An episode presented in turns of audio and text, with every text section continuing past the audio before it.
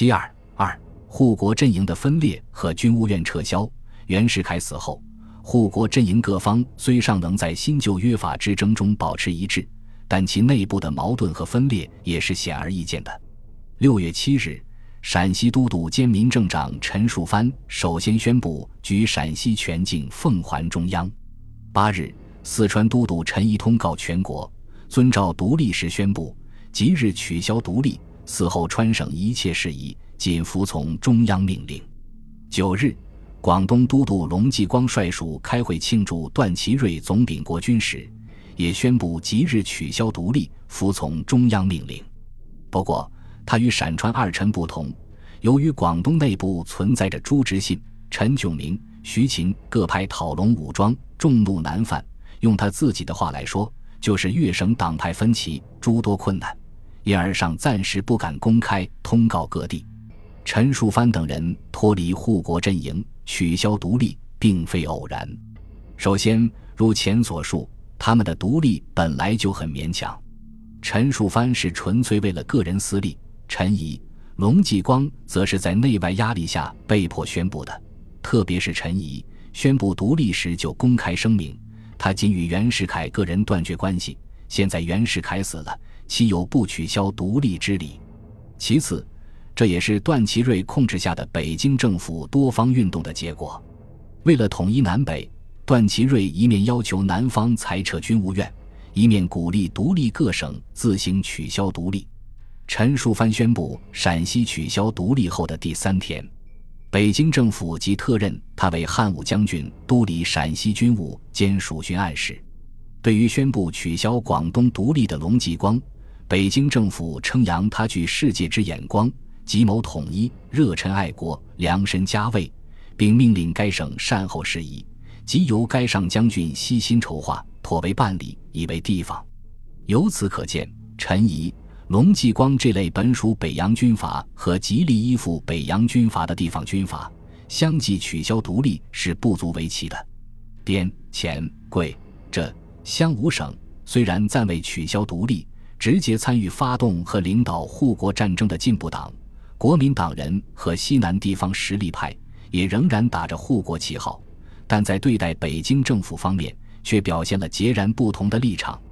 六月七日，梁启超致电独立各省说：“收拾北方，唯断失赖；南省肆意利予援助，无令事孤，更不可怀逼我成见，致生恶感。”九日，蔡锷也通电全国说。廓清饥困，恢复故状，为时大难。欲进而徽章国运，百废俱兴，更属不易。非赖中央提携于前，各省亦在于后，群策群力，共趋一的不为功。福望内而中枢诸贤，外而以独立为独立各省长官，捐除成见，以福国利民为前提，以拥护中央为要义。十四日，他又致电张敬尧说。独立各省即应宣布取消独立，自是正办。日前曾以此议电至滇黔等省矣。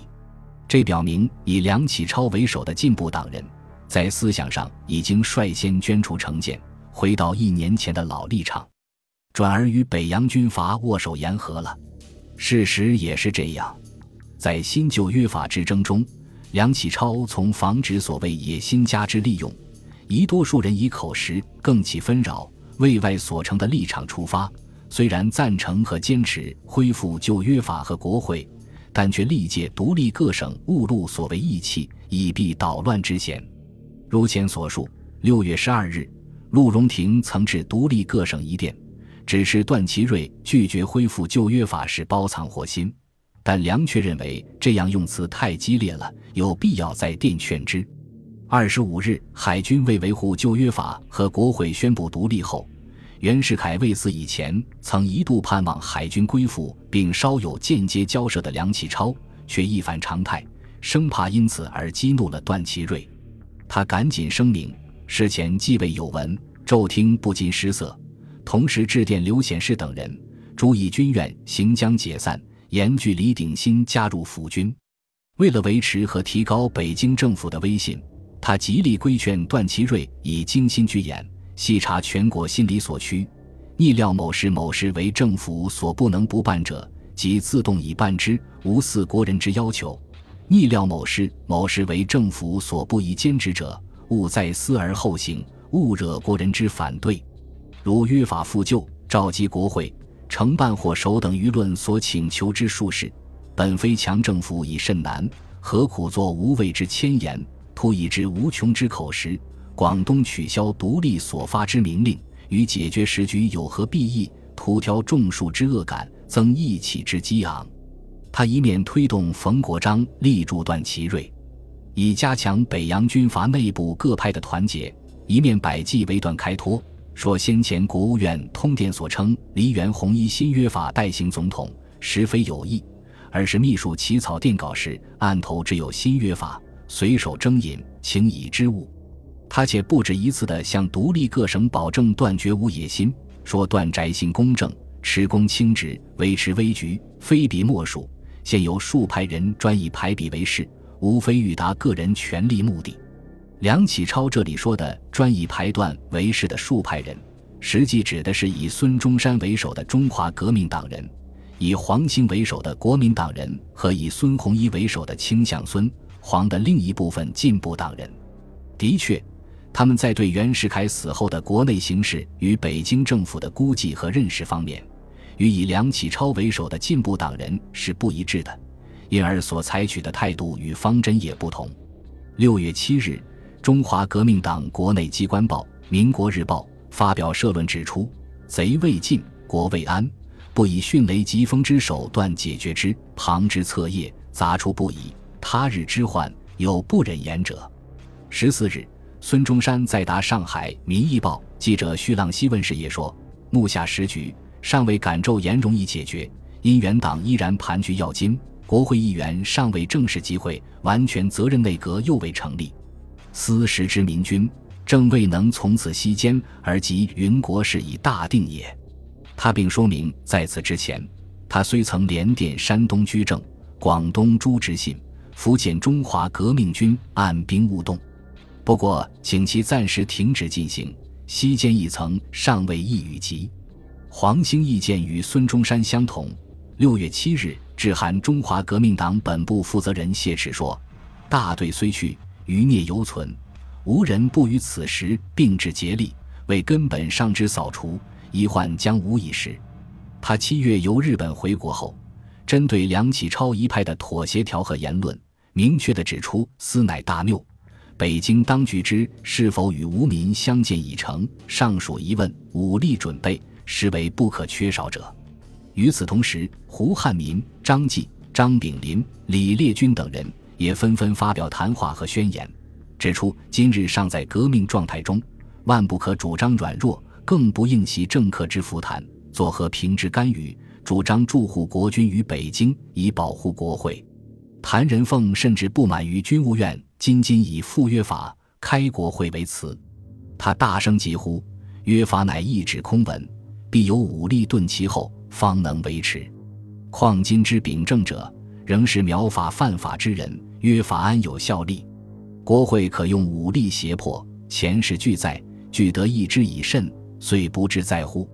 原进步党党务副部长孙洪一也主张军事仍积极进行，第四实行约法，国会。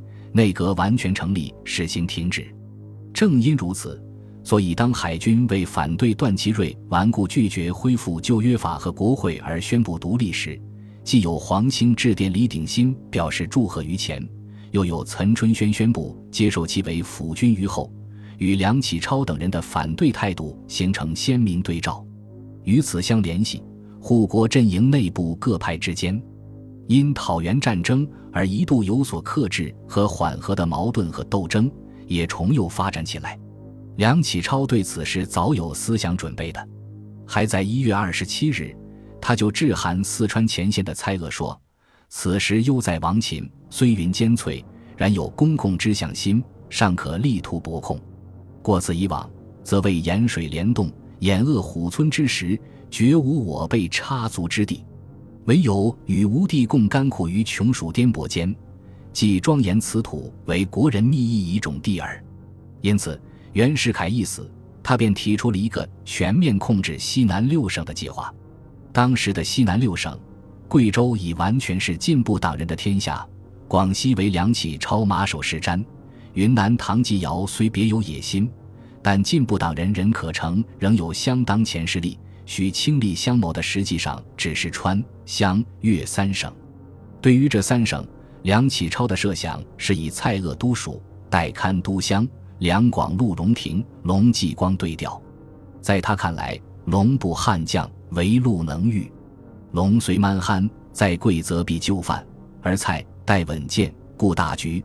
中央既不能弃之不用，莫如以之安抚蜀乡，则四省问题皆解决矣。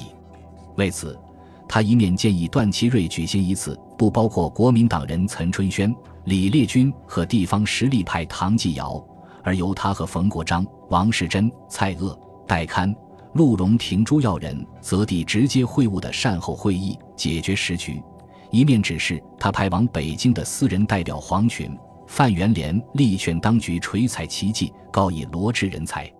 真人才不能求诸好出风头之辈。若亮柴、集中银、应坤、周大烈、孝怀、周善培、佛苏、徐佛苏、右苏、陈廷策等皆巡案妙选，得见不妨切实推古，最好令李、段访才与我西南属省，军民长官之调动，事前先与我商。由此可见，梁启超在千方百计排挤国民党人。本集播放完毕，感谢您的收听。喜欢请订阅加关注，主页有更多精彩内容。